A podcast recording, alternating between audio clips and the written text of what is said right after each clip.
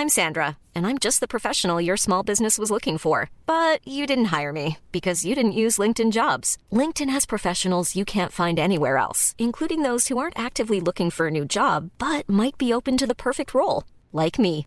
In a given month, over 70% of LinkedIn users don't visit other leading job sites. So if you're not looking on LinkedIn, you'll miss out on great candidates like Sandra. Start hiring professionals like a professional. Post your free job on linkedin.com/people today. Eu sou Mário Persona e essas são as respostas que eu dei aos que me perguntaram sobre a Bíblia. Eu tenho recebido muitas mensagens de pessoas perguntando sobre um novo profeta que apareceu por aí, se a gente deve dar crédito a ele. O nome dele é Dr. David Ower, ou David Ower, alguma coisa assim, não sei pronunciar o sobrenome dele. Ele assume para si mesmo o pomposo título de O Poderoso Profeta de Deus do Fim dos Tempos. Ele tem feito seguidores na África e em outras partes do mundo também, pregando arrependimento e santidade de vida e tem vindo ao Brasil e falado aqui também. Uh, levando sempre um doutor antes do nome, por causa dos seus muitos títulos na área da pesquisa médica, ele afirma que o Senhor lhe apareceu, tocou sua boca, o transportou milagrosamente para outro, outro lugar da casa ou algo assim, e depois apareceu novamente acompanhado de Moisés e Elias ao lado da arca da aliança, enquanto o profeta Daniel permanecia do outro lado da arca. E mais tarde ele apareceria outra vez, o Senhor, outra vez, para ele, para apresentar a ele João Batista, para que ele ficasse conhecendo João Batista. E ordenou que ele saísse aos quatro cantos da terra para pregar arrependimento entre as nações e prepará-las para a vinda de Cristo. Bom, você iria duvidar de um currículo assim? Bem, mesmo que você não seja profeta, eu sugiro que coloque as barbas de molho antes de engolir o discurso de alguém que diz ser o poderoso profeta de Deus do fim dos tempos. Ah, mas ele faz chover, ele faz surgir luzes no céu, ele cura pessoas, ele não pede dinheiro, ele não pede dinheiro. E ele denuncia os pecados da cristandade. Hum. Mesmo assim, Ainda que ele transforme a sua vara em serpente e transforme a água do rio em sangue, não é hora de você desligar o desconfiômetro.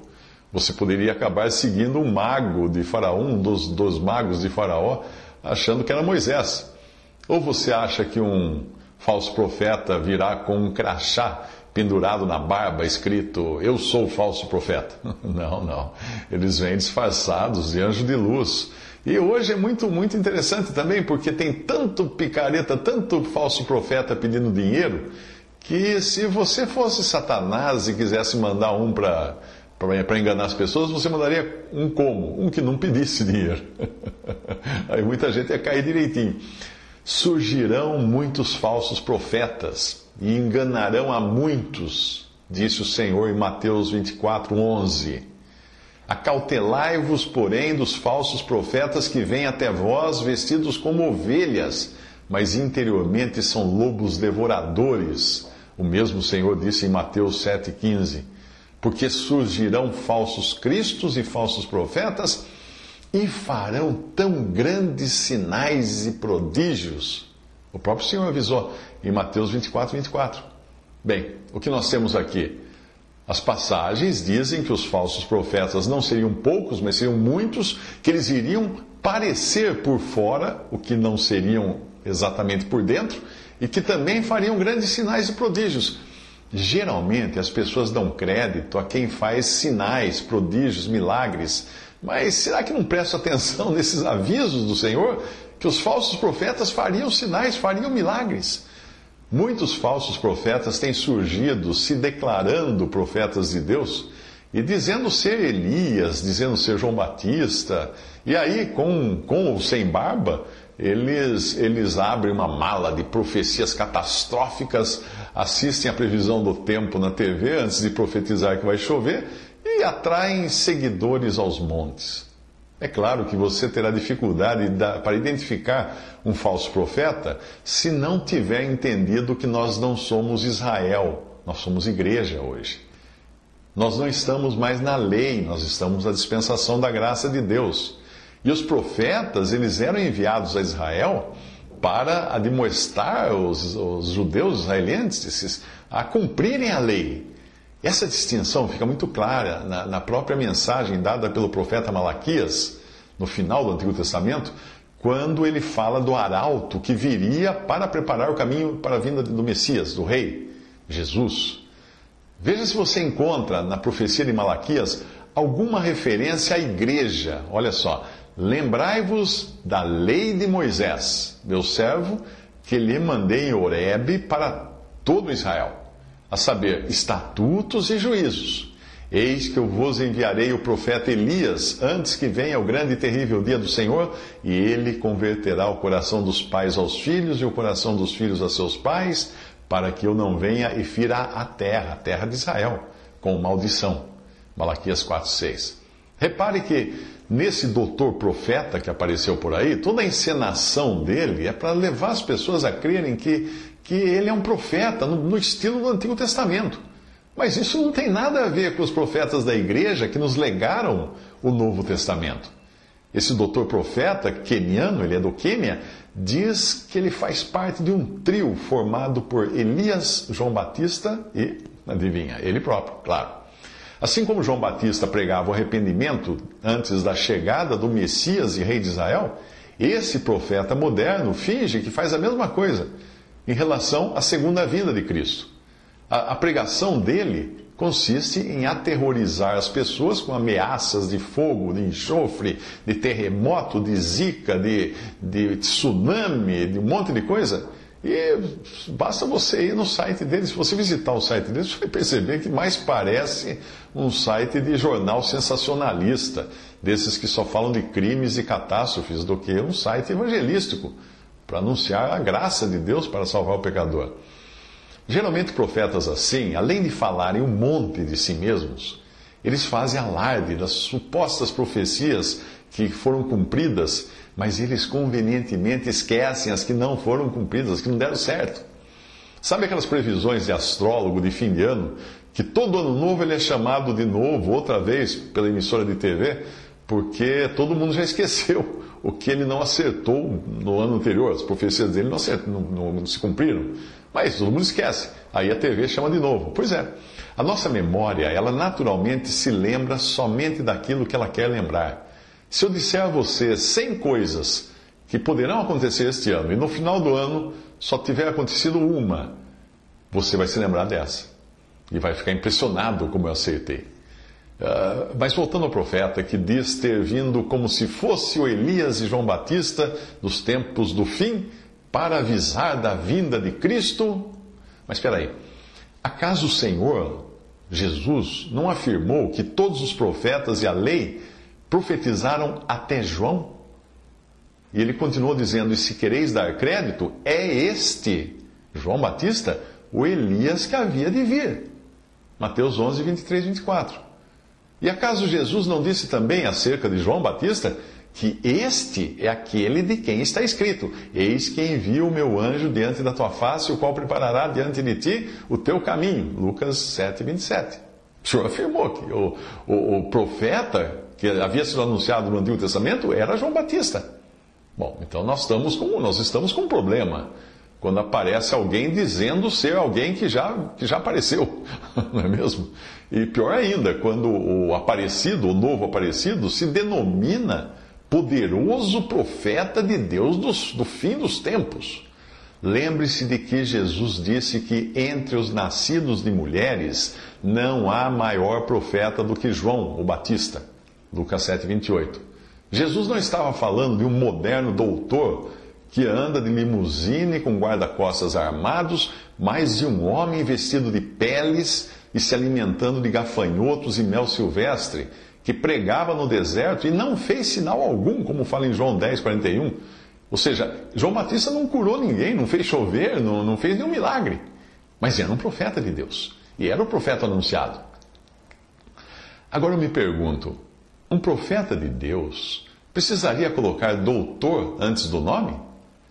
O Senhor Jesus nos alertou, ao falar dos falsos profetas, que por seus frutos os conhecereis. Mateus 7,16. Nós somos sempre rápidos em interpretar a palavra frutos como se fossem as ações do falso profeta. Tipo pedir dinheiro, agir de forma desonesta, fazer gambiarra, coisas assim. Mas nós podemos também interpretar frutos como consequências naturais de uma árvore, e não as coisas que a árvore faz. E o que você vê como frutos deste e de outros profetas que aparecem por aí. Hum? Basta você dar uma olhada rápida nas fotos deste profeta moderno para você ver dezenas de pessoas se prostrando aos pés dele, aos pés do poderoso profeta de Deus do fim dos tempos, e até empunhando escovões para lavar as ruas das cidades por onde o seu carro iria passar. Dá para acreditar uma coisa dessa? É um homem que está criando eh, idólatras, idólatras, pessoas adorando esse homem.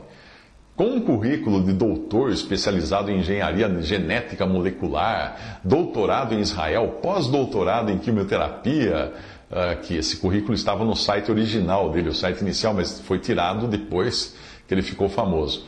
Uh, ele disse ter sido chamado para pregar. Bom, até aí tudo bem, muita gente é chamado para pregar. Não fosse o fato de que ele era antes um homem comum e sem barba que pregava nas ruas de cidades da África. Mas em poucos anos ele virou celebridade. E aí sim ele deixou crescer uma longa barba, porque profeta sem barba também não dá, né? Não vale. Uh, no noticiário que envolve esse profeta, nas notícias que você encontra sobre ele, não faltam fotos ao lado de presidentes, de políticos, que emprestam seus aviões para transportá-lo daqui para ali. É claro que políticos gostam de paparicar profetas que atraiam multidões. E é por isso que muitos países não cobram impostos de igrejas. Quando um político tem um líder religioso, um pastor, um profeta, um alguém religioso no bolso, basta ele convencer o líder que a multidão vota automaticamente. Talvez você ache que eu sou muito ferino, muito crítico nos meus comentários, mas eu quero lembrar uma coisa para você. Antes da minha conversão, eu fui enganado por diferentes gurus espiritualistas e profetas espiritualistas. Então, como diz o ditado, que cachorro mordido de cobra tem medo de guru, ou gato escaldado tem medo de profeta, eu adquiri um certo faro para essas coisas, principalmente quando envolve a exaltação própria de quem diz ser alguma coisa ou diz ter algum poder espetacular espiritual. O apóstolo João nos alerta, amados, não creiais a todo espírito, mas provai se os espíritos são de Deus, porque já muitos falsos profetas se têm levantado no mundo. 1 João 4:1. Quer ver como é fácil detectar a falsidade de um profeta assim? Bom, eu fiz uma busca na Bíblia pela expressão sou profeta e encontrei apenas um homem afirmando sou profeta. Sabe quem é? Aquele velho profeta que enganou um profeta de Deus, dizendo para ele fazer o contrário do que Deus havia dito. Em 1 Reis 13, 18. Ou seja, ele disse: Sou profeta, e a intenção dele era enganar. E João Batista, a quem esse doutor profeta aí se compara e diz ser seu sucessor, bom, quando perguntaram a João Batista: És tu profeta? Ele respondeu: Não. Isso está em João 1, 21. Eu acredito que nós não vamos encontrar na Bíblia um profeta que diga ser profeta, que diga eu sou profeta.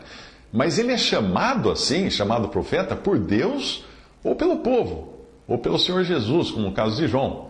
Então, se você quiser identificar um falso profeta, basta ver se ele fala grandes coisas de si mesmo e se faz alarde de supostos milagres, visões e profecias. Veja essas três instâncias na Bíblia de falsos profetas e veja como as três apontam para a autoproclamação. A primeira diz assim: Quem fala de si mesmo busca a sua própria glória. João 7,18. A outra diz: Porque antes desses dias levantou-se Teudas dizendo ser alguém.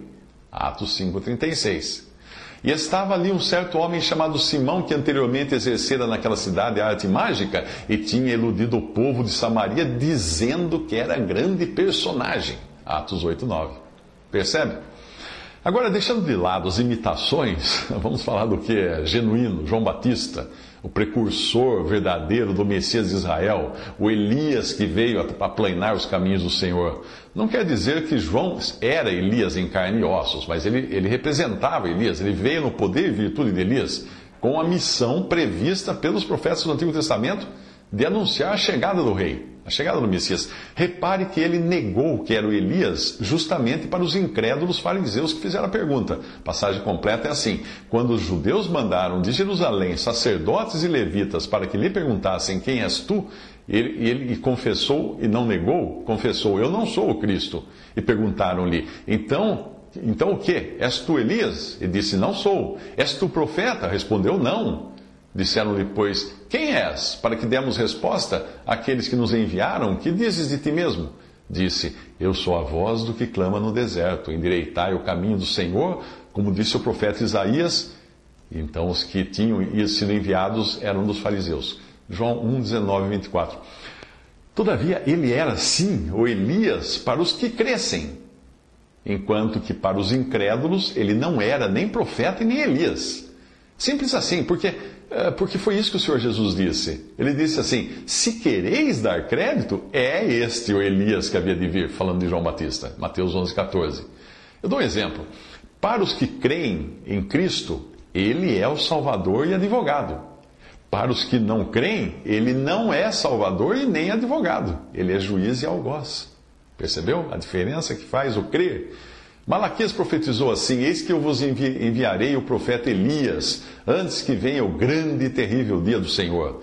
E ele converterá o coração dos pais aos filhos e o coração dos filhos a seus pais, para que eu não venha e fira a terra com maldição. Malaquias 4, de 5 a 6. Essas são as últimas palavras do Antigo Testamento e trazem à memória Moisés, por meio de quem Israel recebeu a lei, fala também de Elias usado para profetizar as dez tribos para que permanecessem na lei em um tempo de grande abandono e idolatria. E nós sabemos que João Batista veio para quem? Para a igreja? Não, não existia igreja. João Batista veio para Israel. Veio no poder, no espírito e poder de Elias.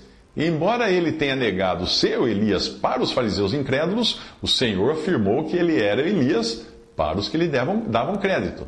Isto é, cumpria-se assim a profecia do aviso que precederia a vinda de Cristo para reinar, João Batista.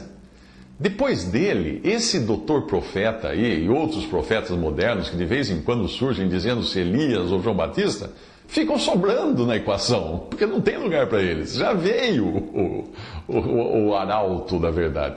Uh, mesmo porque a mensagem de arrependimento foi dada a Israel, não à igreja.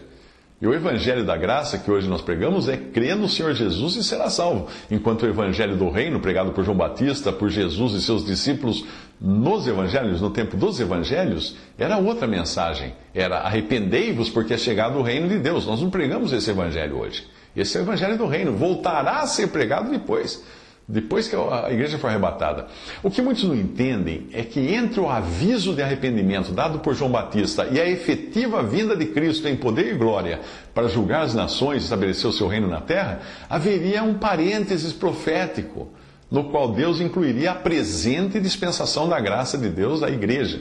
E a igreja, que é o povo celestial de Deus. Isso estava oculto até mesmo dos profetas do Antigo Testamento e só seria revelado a Paulo mais tarde.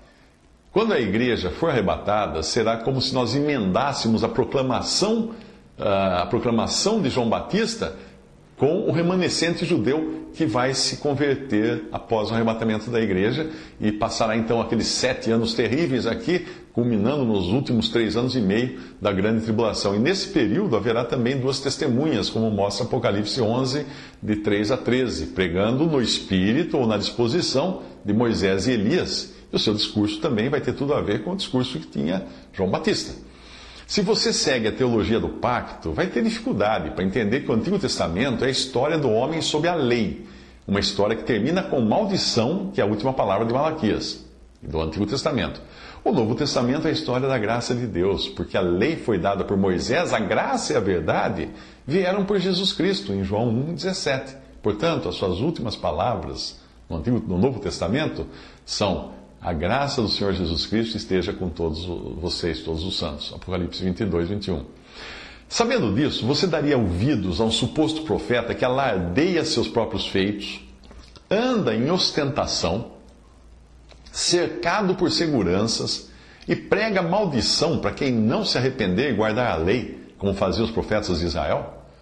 Ou você repousa na graça de Deus e na certeza da sua salvação e espera pela iminente vinda de Cristo para arrebatar a sua igreja, a qual ele já tornou apta para o céu, não por arrependimento ou obras da lei, mas por graça e por seu sangue derramado na cruz. Ah, eu quase ia me esquecendo de uma outra característica de um falso profeta, que tem tudo a ver com seus frutos, ou seja, com as consequências do seu ministério. Os seguidores de um falso profeta sentem o sangue ferver quando escutam alguém falar mal deles, criticá-los. Ficam cegos para a verdade, negam a realidade, são capazes de dar a vida pelo seu profeta. Mesmo que antes de seguirem o tal profeta eles professassem ser cristãos, eles passam a defender esse sujeito com uma energia com uma vontade que eles nunca usaram antes para defender a Cristo. Nunca. Um falso profeta, ele leva as pessoas ao fanatismo religioso. Ou você acha que, que, que foi que levou aqueles radicais islâmicos a metralharem os cartunistas que zombaram do seu profeta? Visite respondi.com.br Visite 3minutos.net.